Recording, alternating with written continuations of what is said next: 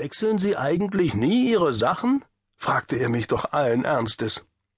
Er konnte zwar nicht ahnen, dass meine Klamotten alle Maßanfertigungen sind und dass ich davon zwei Dutzend völlig identische Garnituren in meinem begehbaren Kleiderschrank bereithielt, die ich jeden Tag wechselte und die dann sofort von meiner Haushälterin, Fräulein Peutinger, echtes bayerisches Urgestein, in die Reinigung gebracht wurden. Aber ich klärte ihn darüber auch nicht auf, diesen Fatzke. Sollte er von mir halten, was er wollte. Ich fand diesen Pressefuzzi auf Anhieb unangenehm. Es hätte mir eine Warnung sein sollen. Und jetzt war eine Nachricht von diesem Heini auf meinem Anrufbeantworter. Er hätte einen Job für mich, eine kleine Recherche. Keine wirkliche Herausforderung für Lenny Cohen, aber gut bezahlt, wenn ich Erfolg haben würde.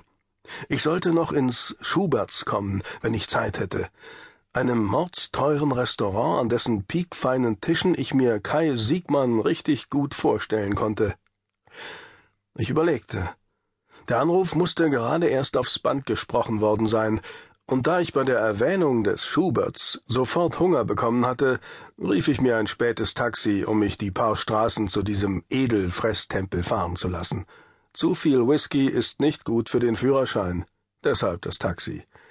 Es waren noch genau zwei Tische besetzt im Schuberts. Aber dieser Laden gehört zu jenen, die niemals einen Gast zum Gehen auffordern würden, auch wenn das durchwachte Nächte fürs Personal bedeutete. Das Trinkgeld der erlesenen Zecher war's wert. Es mochte so drei Uhr früh sein. Ich sah ein Pärchen in einer der verschwiegenen Ecken.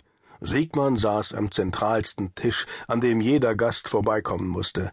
Wie gesagt, ein sehr lauter Charakter. Er brauchte wohl die Aufmerksamkeit. Ich setzte mich mit einer kurzen Begrüßung zu ihm. Dem Tischtuch vor ihm nach zu urteilen, hatte er früher am Abend Tomatensuppe, ein Steak mit Café de Paris und zum Nachtisch irgendetwas Schokoladiges gehabt.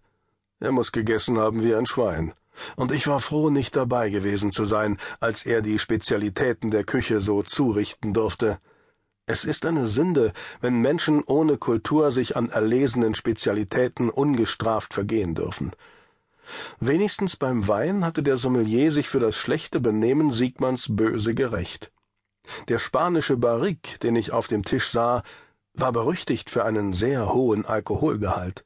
Der Zeitungsmann würde morgen früh mit heftigen Kopfschmerzen aufwachen. Ja, wenn man eine Bar besitzt, bekommt man mit der Zeit ein Auge für die Spielchen des gastronomischen Personals. Ich winkte den Ober herbei und bestellte Tagliatelle nach Art des Hauses. Ich war mir dem Dank der Küche sicher. Dieses Essen machte um diese Zeit keine wirkliche Arbeit mehr. Man nahm einfach die Reste, die vom Tag übrig waren, Wahrscheinlich wurde die Soße aus der Basis der Tomatensuppe improvisiert, die auch Siegmann gegessen hatte, aber das war nur okay. Auch die Reste in einem solchen Haus sind noch Haute Cuisine. Dazu bestellte ich einen Glas vom offenen Rosé. Also, worum geht's? fragte ich mein Gegenüber, als der Ober verschwand, um mit geduldiger Professionalität meine Order auszuführen. Um einen kleinen, schmutzigen Job, antwortete Siegmann ich möchte, dass Sie im Privatleben von Kevin Rosenheim ein wenig herumschnüffeln. Der ist fällig. Ich konnte mir ausmalen, was mit fällig gemeint war. Der Boulevard wollte ein bisher gehätscheltes Kind seiner Medien fertig machen. War jemand besonders erfolgreich in der Öffentlichkeit, lohnte es sich einfach, ihm irgendwann einen großen Skandal anzuhängen. Das brachte vor allem eins höhere Auflage für die Journalie. Irgendetwas Bestimmtes, wonach ich suchen soll? Ich dachte gar nicht daran, diesen Auftrag nicht anzunehmen, denn wenn man das einmal als Privatdetektiv macht, spricht sich das in so einem Dorf wie München sofort herum, und man ist schneller weg vom Fenster, als man denken kann. Man nimmt deshalb auf jeden Fall jeden Auftrag erst einmal an, was man dann daraus macht, das steht auf einem anderen Blatt. Deshalb machte ich erst einmal gute Miene zum wahrscheinlich sehr bösen Spiel, das nun folgen würde. Siegmann schüttelte den Kopf. Das Übliche reicht. Alkohol, Drogen, Kokain, Mädchen, ein uneheliches Kind, irgendwie sowas. Wir nehmen, was wir kriegen können. Der Zeitungsmann lachte dreckig.